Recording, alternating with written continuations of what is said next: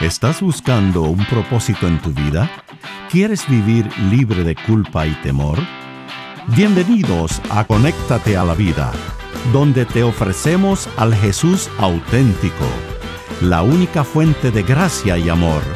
Y aquí está Elizabeth Talbot con Gustavo Squarson. Hola, ¿cómo están? Bienvenidos a Elegidos, una serie de temas sobre personas que encontraron un propósito increíble en el plan de Dios. Mi nombre es Gustavo Squarson. Y yo soy Elizabeth Talbot. Y muchas veces te has encontrado en la vida en la cual estaban eligiendo a todos para jugar al fútbol o algún deporte y te dejaron de lado. ¿no? Último quedaste. Eh, este, yo era medio gordito cuando era chico, así que decía, no, el gordito no, el gordito no. ¿Te pasó alguna vez? Me parece que sí, ¿no? Sí, y, y a todos nos ha pasado de una forma u otra. A mí me ha pasado que me parecía que había, no sé si alguna vez fuiste alguno de esos programas de testimonios que parece que todo el mundo recibió el milagro, que todos los matrimonios salieron bien, que todos los hijos se mejoraron y vos decís... ¿Y cuándo me pasa a mí, no? ¿Y cuándo me va a pasar a mí? Pero creo que la historia que me vas a contar hoy tiene mucho que ver en, en ser rechazado, en dejarte de lado, pero que pero Dios que no, nunca... Dios, no, no, Dios nunca te deja de lado. Y, y es una, es, soy muy apasionada en este tema porque es la forma en la que el, el, Evangelio de Marcos va a presentar que el Evangelio es para todos, no solo para un grupo, uh -huh, no solo para un uh -huh. grupo que, que piensa de una forma o que tiene un color de la piel o que tiene este Muy acento o el otro. Nada de exclusividad. Claro. Y, y, eso es un problema porque los seres humanos todos somos medio exclusivistas. Muy, muy exclusivistas, prejuiciosos, ¿no es cierto? Y eso le pasó a los judíos, le pasó a los discípulos y Jesús les tenía que dar lecciones de que no, él había venido para todos, ¿no? Sí. Y las grandes lecciones siempre venían de afuera, ¿no? Parece Sí, que eh, hay un dicho que dice que no hay peor ciego que el que no quiere ver y parece como que Dios lo tenía que exponer a una luz demasiado brillante como para que ellos puedan ver. Vamos a la historia. Así que vamos a ver cómo va a ser Marcos para explicar. Marcos se cree que fue el primer evangelio escrito, Ajá. este, que, eh, explicando el evangelio. eh, y cómo va a ser para mostrar que lo que vino a traer Jesús no era solo para los judíos o solo para un grupo, sino para todos. Que era una creencia muy natural en ese momento. Y lo va a hacer a través de algo que todos ellos conocían muy bien y era el pan. Ok. Acuérdate que casi todos ellos trabajaban para el pan diario. Sí, o sea que sí. ca- trabajaban y le daban el pan al final del día, ¿no? suficiente. Ujú, ujú. Entonces, a través del pan hay 22 eh, ocurrencias de la palabra pan en este evangelio, pero 18 de ellas están, 19 de ellas están en tres capítulos. Wow, Así que hoy vamos ok. a ver estos tres capítulos que en realidad son justamente la alimentación de pan de ciertas personas que Sí, son muy importantes. ujú. Tenemos dos alimentaciones y entre medio una mujer. Ok, ok. Y esa va a ser la mujer que va a tener la llave para abrir el enigma de, de que está tratando de enseñarnos Marco, que no hay nadie rechazado, no hay nadie que queda afuera. Ok, que el evangelio es inclusivo. Eh, ¿no completo, cierto? completamente. completo, sí, Muy bien. completo. Entonces vamos a empezar en el Marcos 6, donde tenemos la alimentación de los 5000. Muchos conocen este milagro y ocurre en territorio judío. Ok. Así que ¿Y qué tiene que ver eso? eh, Y eso, y eso eh, era lo que esperabas. Eh, Esperaba que venía el Mesías, que iba a venir con los milagros. Acuérdate que, que Moisés les daba de comer pan en el desierto. O sea, Sí, cuando iba claro. a venir el Mesías, ellos dicen, bueno, va, va a darnos de comer también. O Ajá. sea, que vienen las multitudes y estamos esperando que el Mesías haga milagros para Israel. Para Israel, para ¿Sí? su pueblo. ¿Y qué evidencia tenemos de que esto... Bueno, tenemos muchas evidencias, eh, aparte de la parte geográfica donde estamos. Ajá. Acuérdate que todo el contexto de las historias se va a dar en números y palabras que eran propios de los judíos. Mm, ¿por ejemplo? Por ejemplo, el hecho de que aquí tenemos una gran multitud en el capítulo 6 de Marcos, este, que, que empieza Jesús a verlos como los veía en Israel. Dice que parecían ovejas, dice el versículo 34, Sí. como que no tenían pastor. Pastor. Ahí ya mismo te está empezando a dar el color de Israel, porque ellos eran hablados como, eh, se, se hablaba de ellos como de ovejas en el Antiguo Testamento. ¿no? Y entonces en un momento dice, bueno, hay que darles de comer, dice Jesús. Y Jesús hacía muchas parábolas actuadas.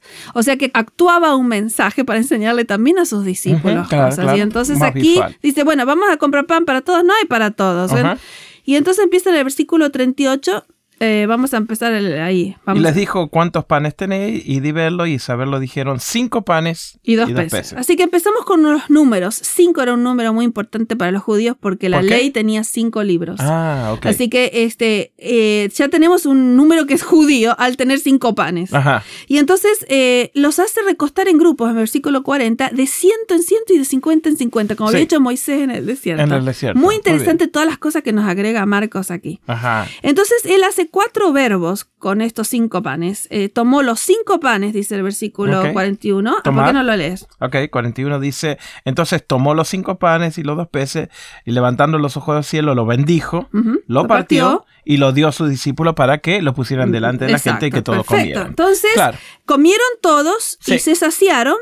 Eh, muy importante que se llenaron, Sí, se saciaron. sí, sí. Y sobró, y ¿no? re- recogieron pedazos. ¿Y cuántas cestas recogieron? Dice que recogieron 12, 12, cestas. Que es muy importante porque tenemos una cesta por tribu eh, de Israel. Así que Mm. sobró una canasta por tribu. Para cada tribu. O sea que tenemos que los 5 de, la ley más la las 12. ley, más los 12. Ajá. Y es más, y va a decir que comieron 5.000 hombres. O sea que Ajá. el 5 lo vamos a tener más de una vez. Ok, repetitivo. Tenemos los 12, las 12 tribus, tenemos una canasta por tribu. La palabra usada para canasta ¿Cuál es la palabra cofinos, que eran Cofinos. en griego las canastas de los judíos. Ah, que solamente Se- utilizaba el usaban pueblo los judío. sí. Ah, Sí, ok, muy muy bien, interesante. Y entonces, este, bueno, para, estamos todos contentos porque a los judíos se les dio de comer. Así que la primera parte se cumple. Se- Jesús vino a Jesús darle de vino comer, a los judíos. eh, a, a un grupo específico, ¿no? Ok, Hasta ahí Y estábamos entonces- todo bien porque éramos pueblo elegido, ¿no es cierto? Exacto. Ok. Y entonces de repente en el, en el versículo 45 dice Jesús, ahora vamos a ir a la otra ribera. Mm, y la otra ribera Quería era decir el otro lado del lago, donde están los otros que no somos nosotros. aquellos. Aquellos. Aqu- los, Sí. los de por allá, los que, sí, los que no nos Marcos- juntamos. la- Marcos usa mucho eso, los del otro lado. Ah. Los del otro lado. Quiere decir lo que no son como nosotros y Ajá, lo que no. ajá. O sea, que en otra palabra, los gentiles, la gente que... la que no era, la que era pagana, la que, Que no estaba en el linaje, ¿no? Exactamente. Bárbaro, y entonces viene una tormenta que ellos se la esperan porque están yendo al otro lado. Ah. Te seguro que va a venir la tormenta porque nos está castigando Dios, pues nos está llevando al otro Hay lado. mucha gente que piensa eso, ¿eh? Que, Exacto. que vienen tormentas o castigos porque, Porque- Dios lo manda. sí, y te fuiste al otro lado. Sí, te- ya, estás del otro lado y te tienen Pero que castigar. fíjate que interesante que al final de la tormenta, en el versículo 52, dice que tuvieron mucho miedo porque no habían entendido lo de los panes. Mm. Y uno dice, ¿qué tiene que ver los panes con la tormenta? Ah. Así que es muy ver, interesante ajá, este versículo, porque, porque no habían entendido quién era Jesús y su misión. Por eso le dio miedo a la tormenta. Pero es interesante ese, ese comentario al final de la tormenta, Sí, porque, no tiene que ver. ¿no? La verdad que cada vez que tenemos miedo a la tormenta no sabemos quién está a nuestro lado. Exacto. No, no sabemos el poder que tiene. Y entonces en el capítulo 7 llega a un lugar, a Tiro y Sidón, Jesús, Ajá. este, y ahí está la mujer sirofenisa, que es la mujer que, de la que te queremos hablar. Es una mujer rechazada por los discípulos, rechazada por Israel, como diciendo, esta, esta no, no, no, no es una de nosotros. Sí, sí, sí, sí, sí. Y, los discípulos tenían esa tendencia medio a, a sí, ser sí, exclusivos, nosotros- ¿no? sí. Entonces, versículo 25 dice: Había una mujer que tenía un espíritu, eh, una hija con espíritu mundo y vino, oyó que estaba ahí y se postró a sus pies. Ahí vamos a leer 26 y 27. Y la mujer era griega y sirofenicia de nación y le rogaba que echase fuera la hija- eh, los que la hija tenía. Pero Jesús le dijo, dejad primero que sacien a los hijos, eh, porque no está bien tomar el pan de los hijos y echarlo a los perrillos. Fíjate, Fuerte, ¿eh? sí, sí, una sí, contestación un poco dura, ¿no? Fuerte, y que era lo que esperaban los discípulos. Claro. O, sea, o sea que le, le hablan un enigma, le habla de, de- de pan, de hijos y de perros, que no tiene nada que ver con la hija ni con los demonios. No. O sea que Jesús le está hablando en un enigma y, los discípulos no lo entienden, están ¡ya! Se gozan- se gozan por el sarcasmo, a lo mejor que ellos pueden entender. Exacto. Y la mujer entiende el enigma. No, Y entonces dice pero no ella... puede ser si es del otro lado. Es del otro lado, ¿no? Ajá, es incre- increíble cómo Jesús usa esta, esta parábola actuada cuando dice, pero yo tengo pan, pero es para los hijos. Y ellos se tienen que saciar. Usa la misma palabra que se saciaron los otros cinco mil, ¿te sí, acuerdas? del otro lado del lago. Y entonces respondió ella en el versículo 28. Respondiendo ella le dijo, sí señor, pero aún los perrillos debajo de la mesa comen de la migaja de los hijos. Y entonces ella le dice, está bien, los hijos pueden saciarse primero del pan, Ajá, pero, pero- aún nosotros que, que- que nos considerarían perrillos también podemos agarrar de las migajas que caen de los hijos. Wow, Y tremendo, Jesús ¿eh? dice, no puedo creer la fe que tiene esta mujer. Por esta palabra que has dicho, te- el demonio se fue de tu hija de todo porque esta es la única que entendió de todos los que están acá, que Ajá, yo he venido ajá. Para no solo para los judíos, sino para todos. Para los del otro lado también. Para los del otro lado también. Y entonces el Qué increíble que ella se considera perrillo, ¿no es cierto? Es como que Sí, sí. entiende completamente el concepto. ella dice, yo puedo ser segunda, no hay ningún problema, yo quiero un poquito de pan. Ajá. Entonces, en el capítulo 8 Ajá. encontramos otra alimentación.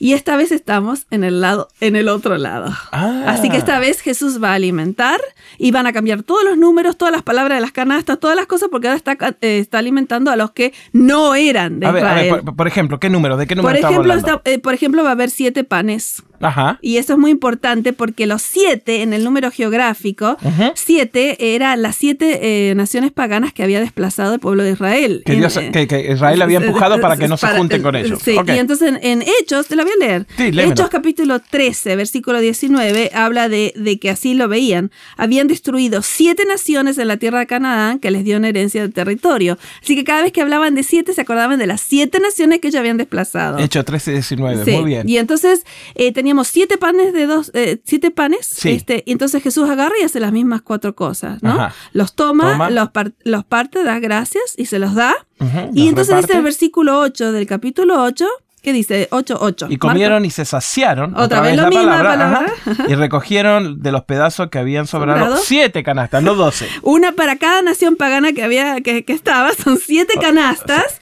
¿Y eran cuántos los que comieron? Cuatro mil, ¿no? Cuatro mil. Y los cuatro siempre fueron los, las cuatro esquinas de la tierra. Era, es el número universal El que usa el Nuevo Testamento. El mundo de, mu- eh, de- sí, de por eso los cuatro mundial. vientos, todas las esquinas, las cuatro ajá. esquinas de la tierra, ¿no? Ok. Y entonces eh, se sacian, hay siete canastas y la, la- la palabra para canasta es otra. Ok. La palabra es puris. Ajá. Por eso eh, dicen algunos siete canastas o siete grandes canastas, eh, porque es otra palabra completa diferente en, el, en el y- griego. Es, es puris, ¿me Es dijiste? puris ¿Y y qué es- es la canasta griega. ah, que solamente Se utilizaba esa griega, gente. Oh. Y sea, por- que hay una adaptación total del Exacto. evangelio a ellos. Y, y por, y por si no habían entendido Jesús en Marcos, lo pone todo junto. Ujú. Eh, eh, dice, dice, no entienden, le dice el capítulo 8, versículo 17. No comprendéis aunque, aunque tienes eh, eh, endurecido el corazón, tienen ojos y no ven. Y Ujú. entonces le, le pone todo junto. Mira, versículo 19 y 20, si lo querés leer. Cuando partí los cinco panes entre cinco mil, ¿cuántas cestas llenas de pedazos se recogieron? Y ellos dijeron doce. Sí, y, y usa la palabra cofinos de las cestas de los judíos. Ajá. Eh, y cuando los siete panes... eh, Entre los cuatro mil. ¿Cuántas? Canastas, y ahí usas puris. Es puris, ¿ok? Llenas de pedazos recogiste. Ajá, y ellos dijeron siete. Sí, y le dijo, ¿todavía no entienden? Mm. Así que Jesús junta los dos, eh, las dos alimentaciones para decirle, hay para todos, no hay una persona rechazada que quedó afuera. Y la, la única que se dio cuenta que tenía la llave fue la mujer sirofenija que dijo, está bien, pueden comer primero los hijos, pero nosotros también tenemos un poquito de pan para Wow, nosotros. qué De- historia, ¿eh? Es, es increíble. Pero, no termina pero ahí. No termina No ahí. termina ahí, a ver. Porque resulta que hasta ahora sabemos que hay suficiente pan para todos, pero no sabemos lo que es el pan. Claro. Sabemos que hay pan para todos, Para para, que se sacien todos, para que sobre para todos, pero no sabemos lo que es el pan. Hasta el capítulo 14 de Marcos, donde Jesús va a explicar y va a, a- a mostrar el enigma completamente. Capítulo 14, 22, porque él va a agarrar y va a hacer los mismos cuatro verbos que hizo en todas las alimentaciones, pero esta vez va a, a decirles qué quiere decir. Ma- San Marcos 14, Y mientras versículo comías, 22. mientras comía, Jesús tomó Tomó el pan, pan, lo bendijo, lo, partió, y se, se lo y- diciendo, tomad este. Es mi cuerpo. Ah, Ahí, ahí muestra todo lo que había hecho en todo el Evangelio, dando a comer a esto, a lo otro, a los siete, a los doce, las caratas, esto, lo otro, y dice, todo esto era para mostrarles que mi cuerpo va a ser quebrantado para todos, no para un grupo no específico. para lo del otro lado, no para lo de este lado, sino No, para, para todos. todos. Así que no hay una persona en el mundo que ha sido rechazada por Jesucristo. Y se va a saciar. Y se va a saciar, Va- suficiente para todos, porque, porque el sacrificio de Cristo fue suficiente para cada uno de nosotros, para la salvación de cada uno de nosotros, ya sea que naciste en un grupo o en otro grupo, que hablas este idioma, otro idioma, que tenés este color, el otro color. Rechazado, Yo que sea. estoy incluida. No existe, no existe este miembros del reino de Dios de segunda clase.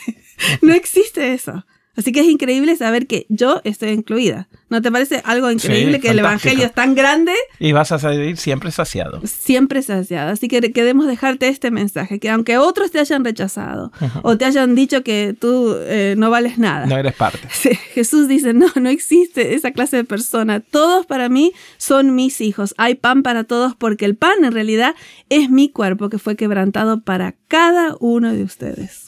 Gracias por acompañarnos en Conéctate a la Vida. Para devocionales, videos, libros en audio y mucho más, te invitamos a que bajes nuestra aplicación Jesús 101 y que visites nuestro sitio de internet jesús101.tv. Nuevamente, jesús101.tv. Hasta pronto y recuerda que con Jesús puedes vivir sin temor.